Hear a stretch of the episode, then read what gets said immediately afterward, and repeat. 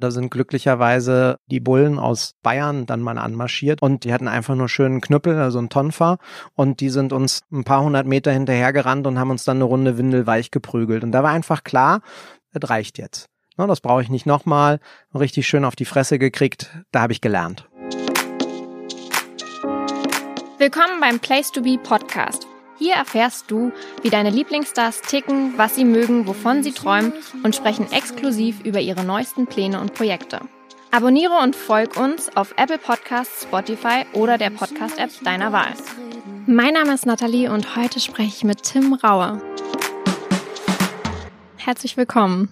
Danke, Nathalie. Es freut mich sehr, hier sein zu dürfen. Mich freut's auch. Und ich habe gerade schon von dir erfahren, du bist hergelaufen, denn du kommst gerade von deinem Restaurant. Genau, äh, in dem Restaurant Tim Raue. Wir sind hier um die Ecke in der Rudi-Dutschke-Straße und äh, sind voll im Lieferservice-Wahn. Dementsprechend ist das manchmal auch ganz schön, dann einfach ein paar Meter frische Luft zu kriegen. Genau, du bist Sternekoch, du bist TV-Koch. Es gibt so viel bei dir, was ich heute unbedingt erfahren möchte. Deswegen, bevor wir aufs Kochen kommen, weil da wirst du unfassbar viel, glaube ich, erzählen können. Du bist in Berlin aufgewachsen und du hast eigentlich eine echt interessante, krasse Vergangenheit. Ich wusste es nicht. Du warst in einer, in, wie sagt man, in einer Bande, in einer Jugendbande. Jugendsportverein haben wir das dann nachträglich genannt. ja, nicht ganz, würde ich sagen. Das war damals die umgekehrte Form der Integration. Ich bin in Kreuzberg am Schlesischen Tor groß geworden. Wir waren zum Beispiel in der Schulklasse 32 und davon waren vier gebürtige Deutsche und der Rest hatte einen Migrationshintergrund. Das hat Vor- wie Nachteile. Ich habe eine Weile gebraucht, bis ich tatsächlich eine Identifikation mit meinem Heimatland gefunden habe. Ich würde auch bis heute sagen, dass ich vor allen Dingen Berliner bin und dann erst Deutscher. Auf der anderen Seite ist das, was mein Elternhaus mir nicht gegeben hat, Liebe, Geborgenheit, Familie, das haben mir dann die, die Familien meiner Mitschüler und meiner Freunde damals geben können. Und Leider war es halt bei mir so, dass mein Vater mich als Kind oder ja, Jugendlicher richtig übel verdroschen hat, ohne dass ich damals in irgendeiner Form Mist gebaut hätte oder dass man das irgendwie hätte rechtfertigen können. Und ähm, ich bin dann vom Opfer, später zum Täter geworden.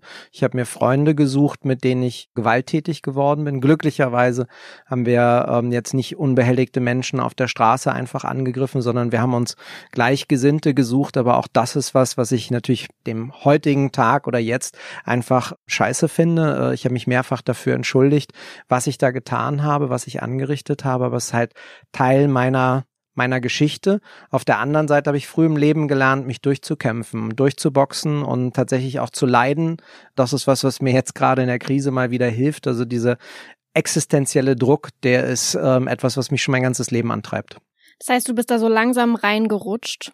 Nee, ich bin mit, mit Vollgas reingerutscht. Also ich bin von meinem neunten Lebensjahr bis zu meinem vierzehnten circa ein Dutzend Mal von meiner Mutter zu meinem Vater hin und her gezogen oder abgeschoben worden, wie auch immer man das definieren möchte. Und wo ich dann mit 14 zurück in Berlin angekommen bin, war ich einfach schon im Endeffekt gebrochen von dem, was mein Vater mir angetan hat und habe dann sehr schnell auf der Straße erleben müssen, wie es ist, wenn dir halt jemand die Schuhe abziehen wollte und habe das nicht zugelassen und habe mich damit im Endeffekt dann ja Jugendlichen angeschlossen, die das gemacht haben äh, mit mir. Aber da gab es noch viel mehr. Wir waren bei den 36 Boys äh, auch extrem künstlerisch. Wir haben gesprüht, wir haben getanzt, äh, das Miteinander wurde gelebt. Aber es wurde halt auch das, was wir als unsere Wurzeln gesehen haben, nämlich Kreuzberg verteidigt. Weil wenn du damals als türkischstämmiger äh, Jugendlicher hier warst, du hattest keine Chance der Integration. Der Staat hat nichts dafür getan, um dir klarzumachen, wie großartig dieses Land ist,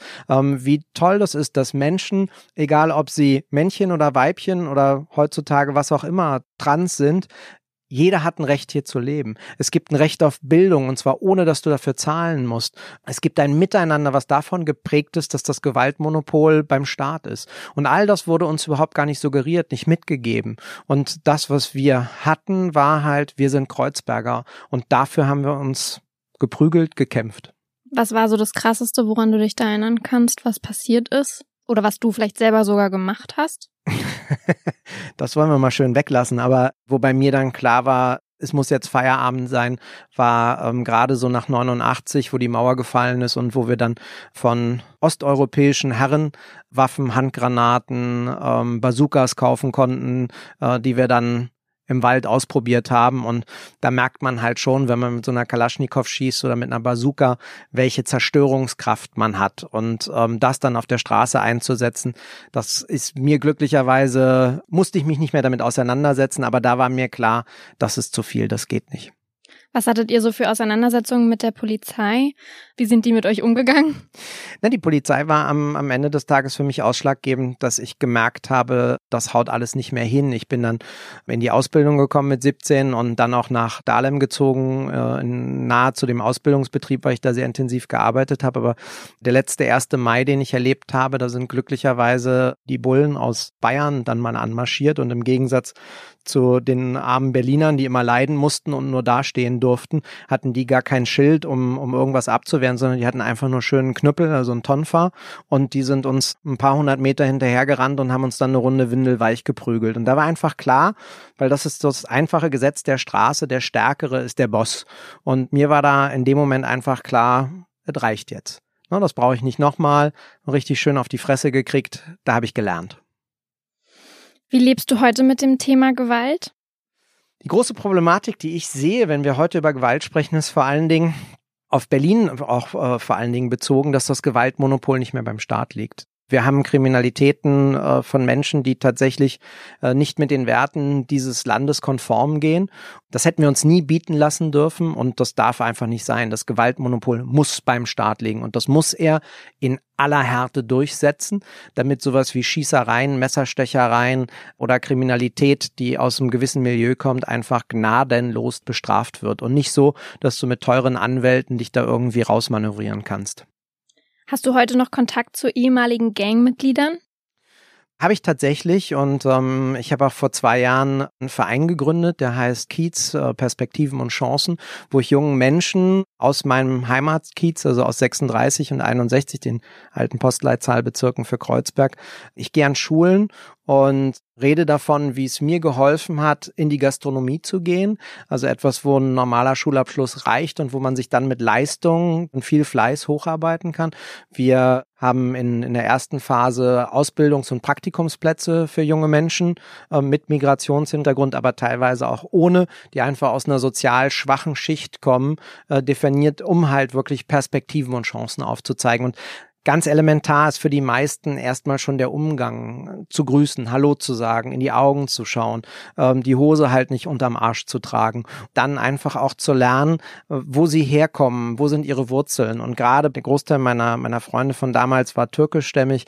Das sind ganz tolle Gastgeber, die mit einem unglaublich großen Herz gesegnet sind, die ihre Türen öffnen, wo wirklich, wenn du als Gast in die Wohnung oder in das Land kommst, die Menschen für dich da sind und dass sie das begreifen, dass sie da in der Gastronomie und Hotellerie eine Chance haben, dass das was ist, wo sie sich hocharbeiten können. Was glaubst du, wie wäre dein Leben verlaufen, wenn du in der Gang geblieben wärst? Ich habe schon mal ganz suffisant gesagt, ich wäre mit Sicherheit auch ein erfolgreicher Krimineller geworden. Das ist manchmal nicht so weit weg von allem anderen und gerade Köche lernen schnell sehr flexibel zu denken. Aber nichtsdestotrotz bin ich mit dem, was ich erreicht habe und den Weg, den ich gegangen bin, sehr glücklich. Ich bin jetzt nicht der, der super religiöse, aber der Buddhismus ist mir sehr, sehr nahe und ähm, gerade das Thema Karma ist was, was mich schon mein ganzes Leben verfolgt. Immer wenn ich Scheiße gebaut habe, bin ich erwischt worden oder habe dafür einen auf den Deckel gekriegt und seitdem ich das nicht mehr mache, lebe ich einfach viel, viel glücklicher und entspannter. Wie bist du dann zum Kochen gekommen? Ich habe auch nicht weit entfernt, also im Endeffekt direkt zwischen dem Restaurant und hier dem Axel Springer Gebäude, war das BITS, das Berufsinformationszentrum. Und da sind wir mal mit der Klasse hinmarschiert und haben so einen Multiple-Choice-Test gemacht. Und bei mir kamen raus entweder Maler und Lackierer, Landschaftsgärtner oder Koch. Maler, Lackierer kannte ich von meinen Graffiti-Freunden, hatte nie, also ich wollte immer was Gestalterisches machen. Am liebsten hätte ich Abitur gemacht und dann Architektur, Interior Design, hätte so, wäre gerne in die Richtung gegangen. Auf jeden Fall bei Maler und Lackierer wusste ich hier nichts mit schönen Farben und Sprühen, sondern kommt der Meister und sagt 8000 Quadratmeter, dreimal weißen. Landschaftsgärtner konnte ich sofort ausschließen, ist bis heute so, ich bringe Gemüse eher um, als dass ich es wachsen lasse. Und ich habe immer gerne gegessen, ohne dass ich jetzt den Hang hätte, mir vorzustellen, wie ich in der Küche aussehe. Und ich habe damals aber auch nicht viel nachgedacht, habe mich dann beworben, das hat alles nicht so gut funktioniert, bin dann aber in so einer Ausflugsputze im äh, Grunewald gelandet in Dahlem. Da hat das Probearbeiten schon sofort Spaß gemacht. Ich bin in die Küche gekommen, da war Aggression, da wurde geschrien und so, die waren alle ganz hektisch und panisch und für mich war halt Aggression eher normal und wenn es richtig abgeht, wenn es richtig brennt die Luft und alle sich in die Hose scheißen, dann geht's mir gut, dann bin ich die Balance, habe äh, den Überblick über alles und kann das koordinieren. Also ich wäre mit Sicherheit einfach auch jemand und war auch immer jemand, der in der Schlacht eher der Turm war, als dass er über den Boden gekrochen ist und und gejammert hat und ich konnte am Anfang tatsächlich auch nicht kochen in meiner Ausbildung. Also ich war nicht besonders talentiert. Alle Lehrlinge um mich herum hatten besseres Feeling fürs Kochen, fürs Abschmecken. Aber ich war halt extrem strukturiert und habe immer genau gewusst, wie ich was organisieren wollte. Und das Kochen kam dann tatsächlich wirklich erst später. Gab es mal den Moment, wo du gesagt hast, nee, ich hätte mein Abi nachholen sollen, ich hätte einen anderen Berufsweg einschlagen sollen? Ich muss ehrlicherweise sagen, dass ich zu den Menschen gehöre, die immer im Hier und Jetzt leben. Ich weiß meistens auch gar nicht mehr, was ich gestern gemacht habe und ich interessiere mich auch nicht so dafür, was morgen ist, sondern ähm, im Hier und Jetzt. Und ich habe so unfassbar schnell dann Karriere gemacht. Ich bin mit 23 Küchenchef geworden. Ne? Mit 28 bin ich Küchendirektor geworden. Äh, ich habe Auszeichnungen in der Zeit schon kassiert. Ich habe relativ ordentliches Geld verdient das kam mir nie. Das kam tatsächlich erst später. Mit 40 hatte ich einmal so den kurzen Knack, wo ich gedacht habe, boah, was mache ich jetzt, wenn ich alt werde? Also ich bin jetzt erwachsen mit 40 und was kommt jetzt? Und dann hat mein bester Freund zu mir gesagt, bist du eigentlich bescheuert? Du hast doch schon drei Restaurants noch aufgemacht. Und dann habe ich ja, oh ja, stimmt. Und Fernsehen machst du, oh ja. Und da habe ich mal ganz kurz nachgedacht, was könnte ich überhaupt noch machen? Wozu würde ich taugen? Ich trinke ganz gerne Wein. Sommelier wäre eine Idee gewesen, aber das habe ich schnell aufgegeben. Das habe ich ein einziges Mal im Restaurant mal einen Abend gemacht und als Küchenchef in meiner Position bin ich halt gewöhnt, diktatorisch zu entscheiden und zu sagen, ja, machen wir, machen wir nicht. Und wenn du dann am Gast stehst und dem Wein empfehlst, bei den ersten zwei Tischen hat das geklappt. Der dritte wollte partout nicht, was ich ausgesucht habe. Und ich wollte ihm partout nicht das geben, was er wollte. Da habe ich gemerkt, hm, am Gast, das lassen wir mal besser. Deine ganzen Erfolge, ist das alles ähm, Fleiß oder ist es auch viel Glück? Ich denke, dass ich in meinem Leben unfassbar viel Glück hatte. Ich habe nicht den besten Start erwischt, aber ähm, danach war ich immer extrem fleißig, das muss man schon sagen, und sehr diszipliniert. Und ähm, Erfolg hört sich auch immer so einfach an. Es hat sehr, sehr viel gekostet. Ich habe Krankheiten gehabt, die ich keinem wünsche, äh, die stressbedingt waren ich habe Freunde verloren, Familie verloren, ähm, die liebsten Menschen um mich herum verloren, weil ich so fokussiert war, immer besser zu werden, noch effizienter, noch leistungsfähiger zu sein. Ich habe das geschafft, monatelang 20 Stunden am Tag zu arbeiten, nicht frei zu machen.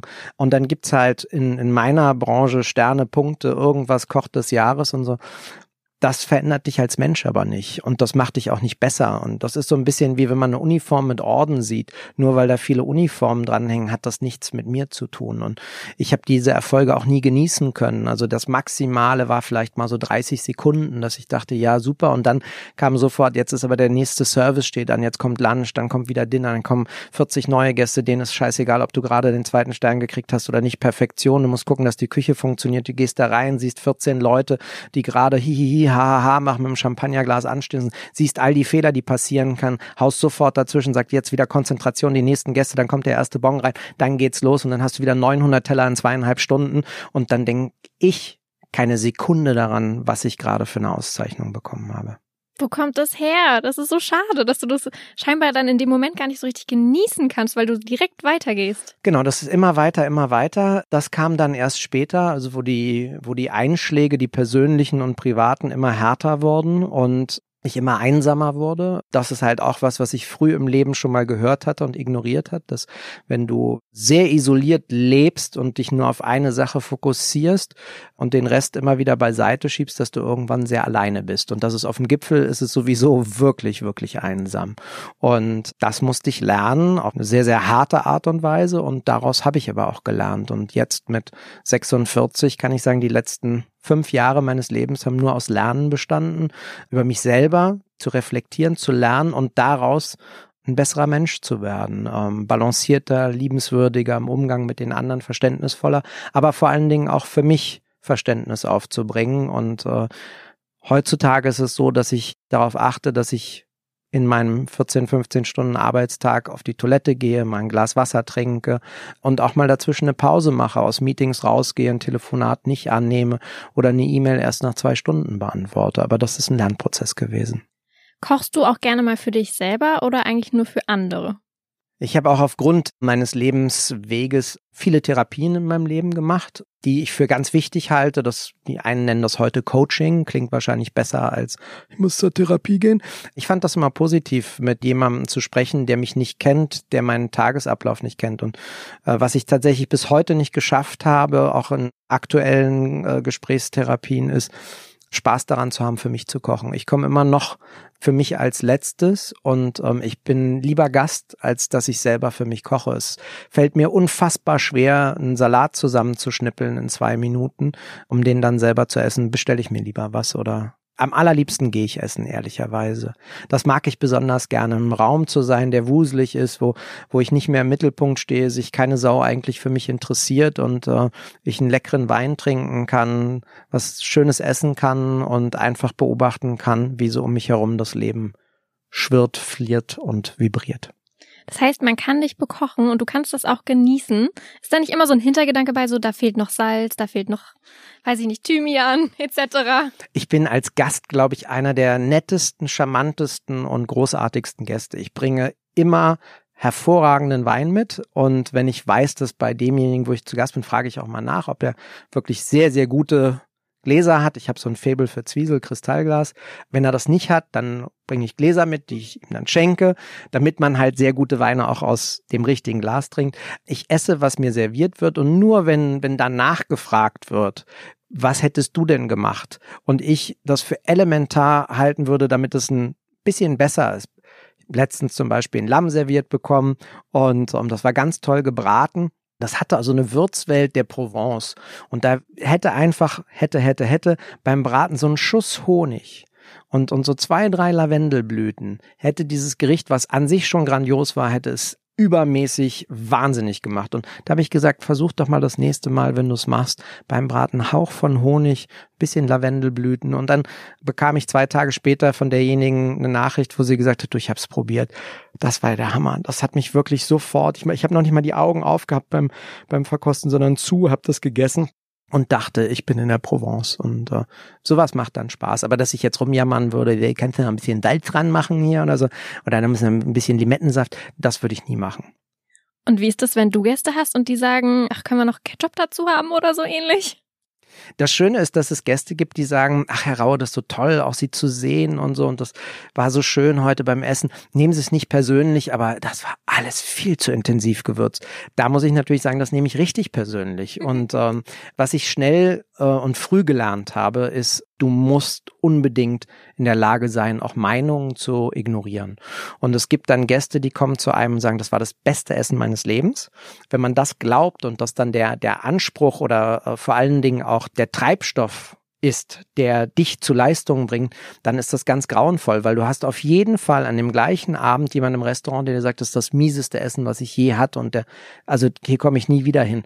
Und dann hast du so ein, so ein ständiges Auf und Ab von ich bin der Geilste, ich bin die größte Lusche. Das muss man ignorieren, sondern man muss, wenn man oder ich mache das so, wenn ich ein Gericht fertig kreiert habe, dann bin ich glücklich damit. Dann serviere ich es aber, das dauert übrigens Wochen, dann serviere ich es erstmal unseren, unseren Stammgästen und wenn davon zehn, acht sagen, Herr Raue, das ist zu intensiv, zu scharf, dann kann ich fix davon ausgehen, dass das so ist. Und dann muss ich nochmal nachjustieren. Hast du ein Lieblingsgericht? Ehrlicherweise habe ich ganz viele. Und ähm, für mich sind Gerichte, ich unterscheide die in Essen, also Essen, weil Hunger, Essen, lecker, sowas wie Königsberger Klopse. Die kann ich immer zu jeder Tages- und Nachtzeit essen. Und dann Essen, was ich verbinde mit Träumen. Das heißt, dass ich das essen kann und dann an einem anderen Ort bin, dass ich, dass ich im Endeffekt fliege und äh, reise und einfach alles um mich herum vergesse. Das ist zum Beispiel das Lung King Hen in Hongkong, ein drei Sterne kantonesisches Restaurant. Wenn ich so eine Henkersmahlzeit hätte, dann wäre es Lung King Hen. Aber ich denke jetzt gerade zum Beispiel auch an die Thai-Köchin, die auf den Malediven in Suneva Fushi, einem Resort, wo ich die letzten beiden Winter ein Pop-up-Restaurant hatte, wenn die ihren Fried Rice macht über so einem Holzkohlewok und du das isst oder ich das esse, dann ist mir wirklich egal, ob eine Atombombe neben mir explodieren würde, dann esse ich jedes Reiskorn und, und der Duft ist so großartig und das kann ich sechsmal am Tag essen. Das sind so Gerichte, dafür lebe ich. Das ist das Schönste, was mir passieren kann, sowas essen zu dürfen. Du hast es selber schon gesagt, du bist im Fernsehen auch zu sehen und sehr aktiv. Was macht denn mehr Spaß? Im Fernsehen oder in der Ruhe in der eigenen Küche? Wobei Ruhe ist ja bei dir nicht, aber. Na, Spaß. Also Fernsehen muss man ganz gesondert betrachten. Das hat nichts erstmal mit dem normalen Leben zu tun. Äh, Fernsehen ist eine andere Welt. Es gibt auch unterschiedliche Möglichkeiten im Fernsehen aufzutreten. Es gibt Formate, in denen man für eine Rolle gecastet wird und das heißt so, du bist jetzt hier der Bad Boy, ne, mach mal. Und äh, dann gibt's zum Beispiel sowas wie Kitchen Impossible, wo Melzer und ich dann einfach sein dürfen und ähm, wo man immer auch weiß, wenn man dann sagt, hier verfickte Dreckscheiße, dass das nicht rausgeschnitten wird, sondern es wird reingeschnitten. Und Kitchen Impossible ist zum Beispiel ultra hart, weil du eine Herausforderung hast, du weißt, wer dein Gegner ist und du weißt, dass dir, ich glaube, über eine Million oder sogar zwei Millionen Menschen dabei zugucken, wie du scheiterst und, und wie handelst du das. Das äh, muss ich auch sagen, Kitchen tut jedes Mal weh. Da habe ich jedes Mal ein paar graue Haare mehr und es fallen auch ein paar aus. Und das, was mir richtig Spaß macht, ist, ist The Taste auf Sat 1, weil ich da das machen kann, wo ich, glaube ich, mit am besten bin, nämlich Menschen begleiten. Da hat man Kandidaten, mit denen man kocht, die müssen dann immer ihre Kreation auf so ein kleines Löffelchen packen, was eine enorme Herausforderung ist, weil auf so einem Teller ist das einfach was anzurichten und zu essen. Auf so einem kleinen Löffel die Proportionen zu treffen, ist wirklich hardcore schwierig. Aber die dann zu begleiten, der deren Individualität zu lassen, aber sie dann zu verbessern und beim Lamm zum Beispiel mit dem Honig und dem Lavendelblütelchen zu arbeiten und ihnen diesen Tipp zu geben und dann zu gucken, wie die sich entwickeln, wie die sich freuen, wenn sie weiterkommen, das macht mir unfassbar viel Spaß. Kannst du dich selber an irgendein Riesenmissgeschick bei einer TV-Kochshow mal erinnern, was dir passiert ist, wo du im Nachhinein denkst, so, also das war das also ein Aussetzer. Gibt, ja, ja, es gibt auf jeden Fall diese legendäre erste Kitchen Impossible Folge, mit der ich eigentlich immer und überall konfrontiert werde. Vielen Dank, dass du das jetzt eher so unterschwellig machst, äh, das ist meine Liebe zum Feuer. Das Feuer und ich, wir mögen uns noch weniger als das Auto und ich. Und äh, ich sollte eine Paella kochen und eine richtige, originale Paella kommt aus Valencia. Und das Entscheidende ist, dass du in einer Pfanne im Endeffekt mit sehr wenig Wasser den Reis genau so kochst, dass das Wasser komplett verdunstet ist und es so fast eher knusprig ist. Und was ich auch vergessen hatte in dem Zusammenhang war, dass der Spanier an sich das Hühnchen durch mag und dann nochmal 20 Minuten in den Ofen bei 180 Grad schiebt. Also ich habe auf jeden Fall eine Paella gekocht, die nichts mit einer Paella zu tun hat. Es war eher ein italienisches, süffiges Risotto mit auf dem Punkt rosa gegartem Hühnchenfleisch. Ich habe total verkackt so auf die Fresse gekriegt und was ich natürlich überhaupt nicht hingekriegt habe, das Feuer anzuzünden und dann zu halten. Und Melzer, der, der schmierige kleine Kontrahent, äh, der hat mir dann auch in, in den Folgen danach immer wieder irgendwas mit Feuer ans Bein gebunden und äh, das hasse ich auch wirklich. Also da muss ich ehrlicherweise sagen, wenn sowas nochmal um die Ecke kommt, da stehe ich einfach auf und gehe nach Hause. Also Feuer und Kochen, Backen übrigens auch, aber nichts ist so schlimm wie auf Feuer zu kochen. Wir müssen es, glaube ich, einmal aufklären, was du gerade mit dem Auto meintest. Das haben wir nämlich gerade im Vorabgespräch schon gehabt. Ich wusste es nicht, du hast keinen Führerschein. Und vor allen Dingen ganz wichtig, ich hatte nie einen. Also das heißt, es wird ja dann immer so, ah, verloren, ne? Hm, beim Besoffen gefahren. Nein, ich habe tatsächlich versucht, einen zu machen. Das war aber in meiner Ausbildung. Und dann gab es diese Möglichkeit, die Theoriestunden immer morgens von sieben bis acht oder abends von 19 bis 20 Uhr zu machen. Und ich habe immer morgens um 6.30 Uhr angefangen und vor 21 Uhr bin ich nie nach Hause gekommen. Und dann läuft ja irgendwann dieser erste Hilfekurs Scheiß ab. Das habe ich dann nochmal gemacht. Das hat alles irgendwie nicht geklappt. Und dann hatte ich meine erste praktische Stunde. Und da hat der Fahrlehrer zu mir gesagt, das wird lange dauern, bis Sie Ihren Führerschein haben, Herr Rauer. Er, wie ermutigend. genau, und er hat mir dann gleich geraten, wie es denn mit einem Automatikführerschein wäre, weil diese Hand-Fuß-Koordination und dann noch irgendwo hingucken, das geht gar nicht. Also ich kann mich auch dran erinnern, ich sollte als Junge mal in die Tanzschule gehen und das habe ich nie hingekriegt. Ich habe dann später mit den Jungs, mit denen ich Fußball gespielt habe, die waren aus äh, Ghana und Gambia, bin ich tanzen gegangen und die haben mir beigebracht, wie ich mit dem Arsch wackel in der Disco. Das geht bis heute ganz gut. Aber Tanzschritte, eins, zwei, drei, Cha-Cha-Cha oder so. Das Let's Dance zum Beispiel, so ein Format, das ist so meine, meine Höllenvorstellung. Äh, ich glaube, das ist das Letzte, was ich mache, bevor ich mir den Kopf schieße. Dabei passiert beim Kochen doch auch so viel gleichzeitig.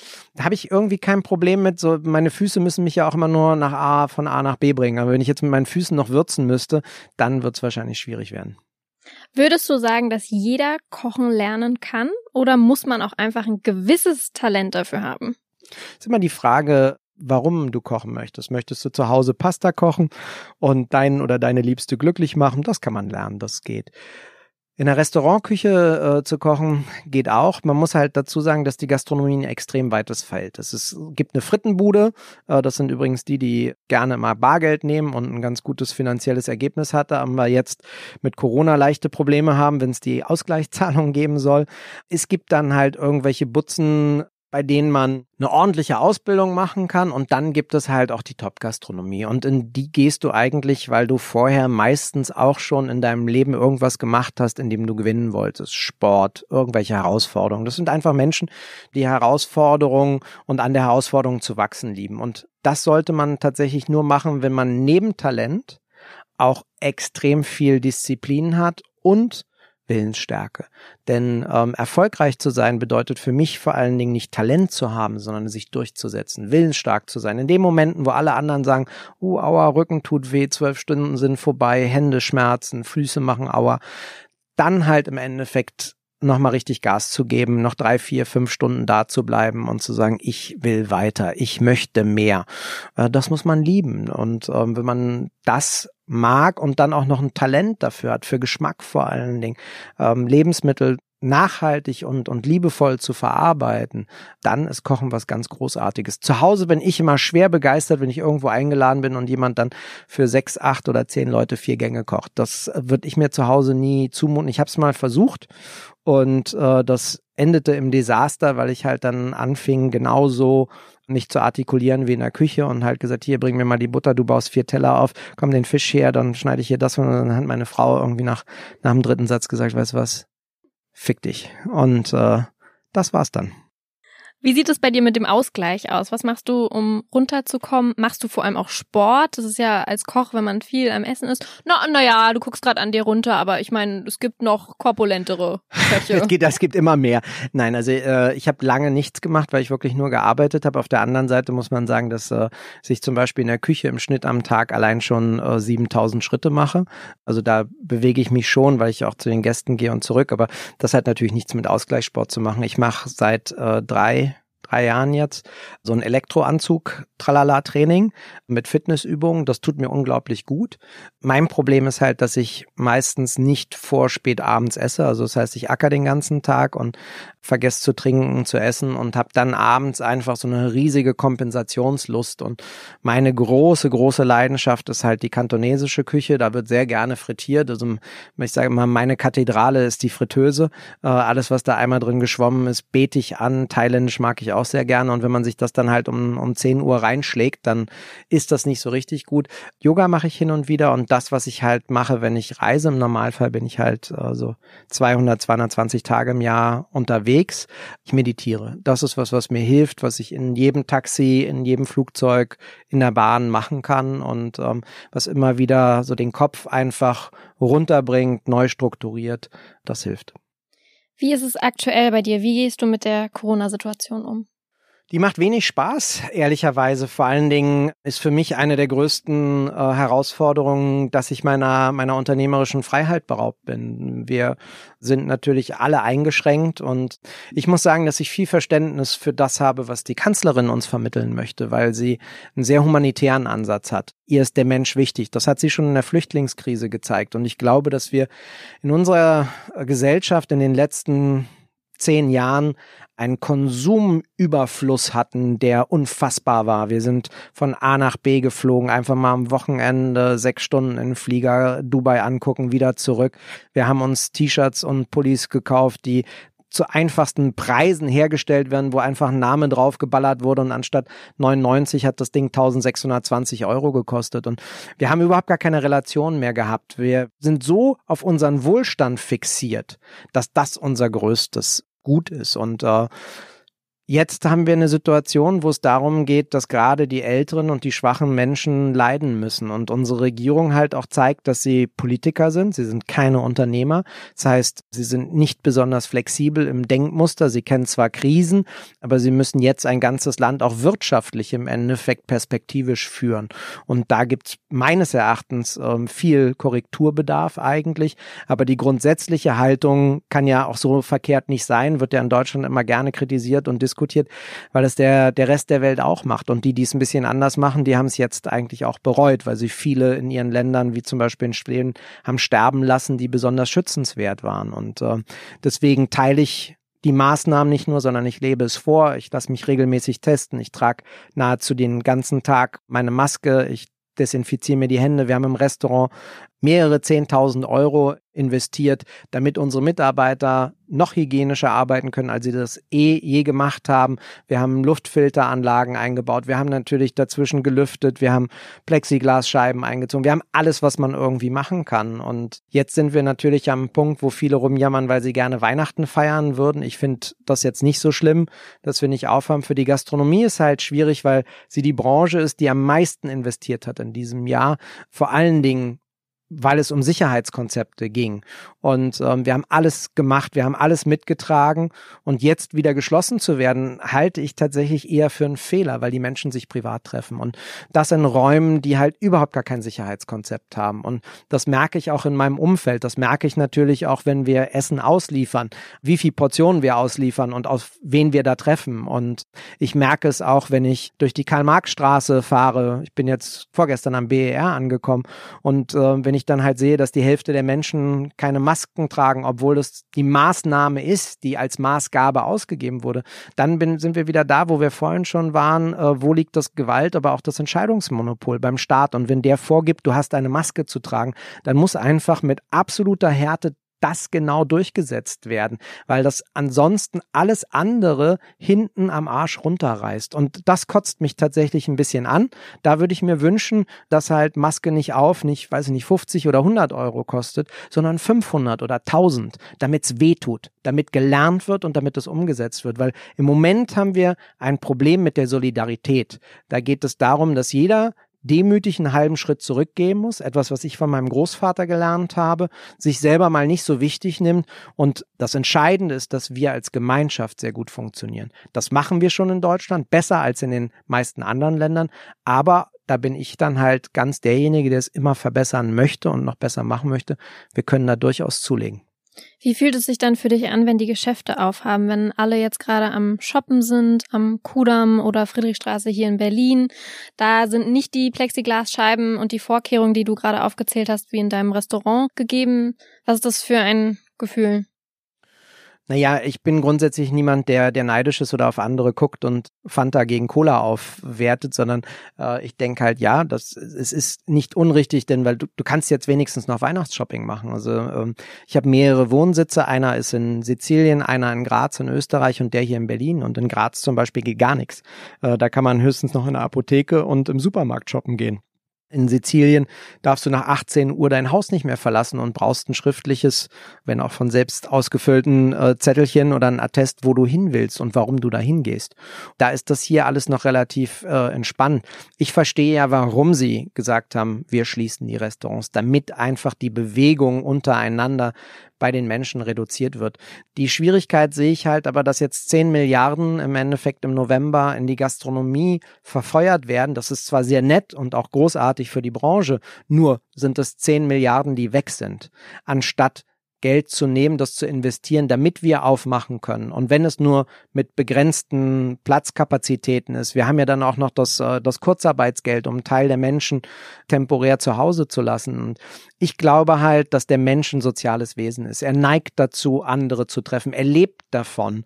Sonst wären wir ja alle Einsiedler und das sind wir nicht. Und ähm, die Beschränkungen gehen so langsam an die Grenzen der Aufnahmefähigkeit, aber auch vor allen Dingen der Disziplin. Und das finde ich schwierig, weil ich habe halt immer Sorge, dass daraus resultiert, dass es politisch extremer nach links und nach rechts geht. Und Beides mag ich überhaupt gar nicht und toleriere ich auch nicht. Und ähm, ich mag auch nicht die Aggression, die im Moment auf den Straßen herrscht. Und ich glaube, dass das ganz klar damit im Zusammenhang steht, weil die Menschen einfach verunsichert sind. Sie wissen nicht, wie es weitergeht. Sie haben Furcht.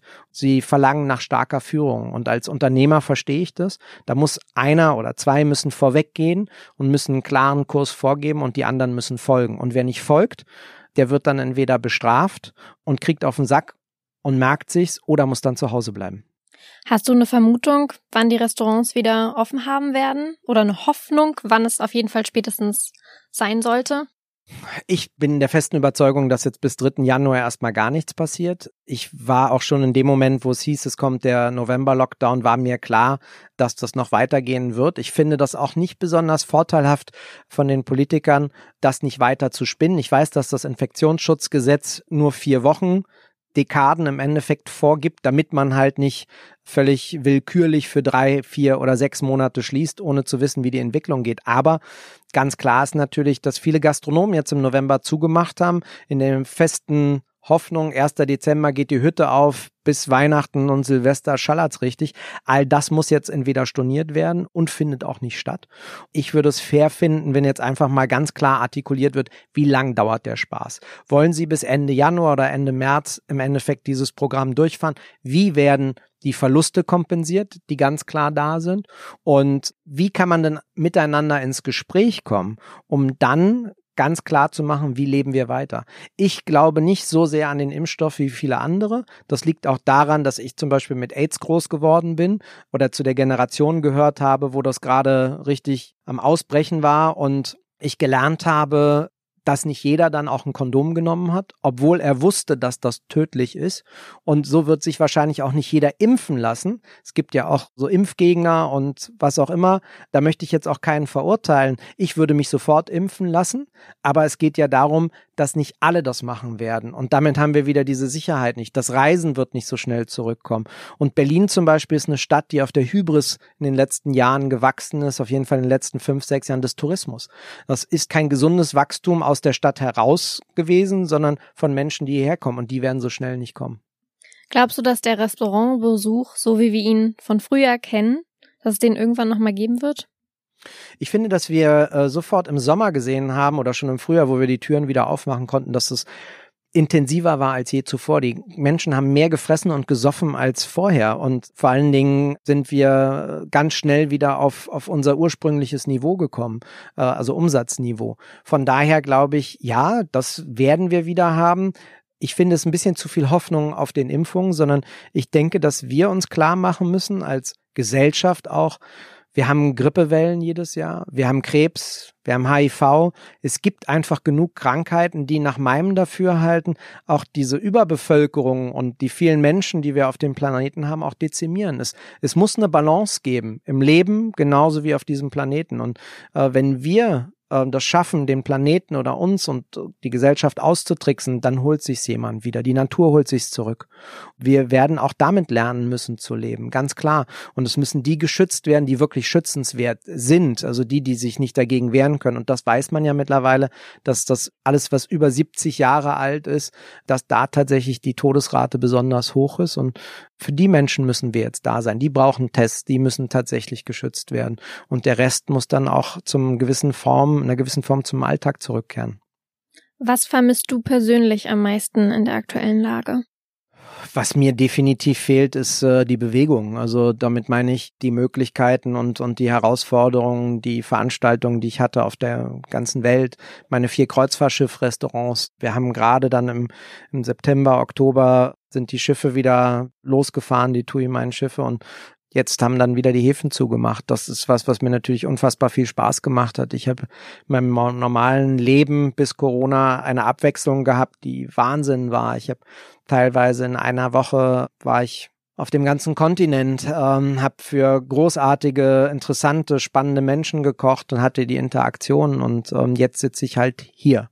Und ähm, das, was mir am meisten Sorge macht, ist ganz klar, dass es wieder Grenzen gibt. Ich finde, dass wir im Moment einen sehr nationalen Bezug haben, dass zum Beispiel auch suggeriert wird, dass man eigentlich ja nicht von Deutschland nach Österreich kann, sollte, aus dem Risikogebiet kommt und das suggeriert so eine, so eine Grenze, so ein, du darfst da nicht hin, du kannst da nicht hin, die mir als überzeugter Europäer einfach komplett widerspricht.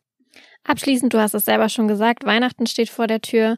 Da muss ich dich einfach fragen, was ist der optimale Tipp für Weihnachten zum Kochen? Was muss an die Klöße? Was muss an den Rotkohl? Ich glaube erstmal, das Sinnvollste wäre, das bei einem Restaurant dieses Jahr zu bestellen. Da gibt's nämlich genug, die so ein Weihnachts-Takeaway machen und äh, das wird wahrscheinlich auch nervlich für extremen Ausgleich sorgen. Weihnachten ist tatsächlich Ente. Also ein Entenbraten, ganze Ente geschoben, wobei ich die, die Keulen am liebsten mag. Die Soße definitiv mit frischem Majoran gewürzt und ein bisschen braunem Rohrzucker. Es gibt immer so schöne karamellige Noten am Gaumen.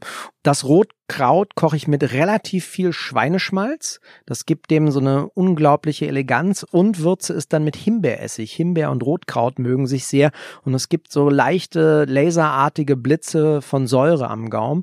Auf Klöße verzichte ich ehrlicherweise, weil ich sie hasse selber zu machen. Da gucke ich immer, welcher meiner befreundeten Gastronomen sowas hat, fahr vorbei und hol mir die ab. Ich mag am liebsten die, die Halb- und Halbklöße. Und da finde ich es ganz wichtig, dass man die in Butterbröseln äh, schwenkt und ähm, so ein bisschen Muskatblüte drauf macht. Das äh, habe ich schon gerne. Und es muss geschmorten, glasierten Apfel geben. Ohne macht das alles gar keinen Sinn. Jetzt kriege ich schon Hunger. Ja, ich auch. Und natürlich ein fettes, fettes Glas, dicken, fetten Rotwein dazu. Das ist Weihnachten. Sehr schön. Vielen Dank, dass du dir Zeit genommen hast. Vielen Dank für diese Tipps und dass du so offen und ehrlich nochmal deine ganze Lebensgeschichte erzählt hast, die ja wirklich nicht ohne ist. Ich wünsche dir, ich sag's jetzt schon, ich weiß, es ist zu früh, ich tue es trotzdem, schon mal frohe Weihnachten und einen guten Rutsch und hoffe, dass das nächste Jahr vor allem für deine Branche ein bisschen leichter wird. Danke, Nathalie. Ein äh, wunderbares Ho, Ho, Ho. Und ähm, ich denke, wir sollten dieses Jahr Weihnachten tatsächlich mit den Menschen, die wir lieben, feiern. Aber wir sollten einfach uns bewusst sein, dass es auch da wichtig ist, Abstand zu halten, uns zu schützen, damit halt im neuen Jahr wir die Möglichkeit haben, dass sich die Gastronomie wieder öffnen kann, dass sich das Leben öffnet, dass wir uns wieder bewegen können, frei bewegen können und dass Europa wieder ein großes, wunderbares, herzliches Miteinander hat. Ich hoffe, die heutige Folge hat dir gefallen. Nächste Woche gibt es auch schon den nächsten Talk. Wenn du wissen möchtest, mit wem ich spreche, dann abonniere und folge dem Place to Be Podcast auf Apple Podcasts, Spotify oder der Podcast-App deiner Wahl.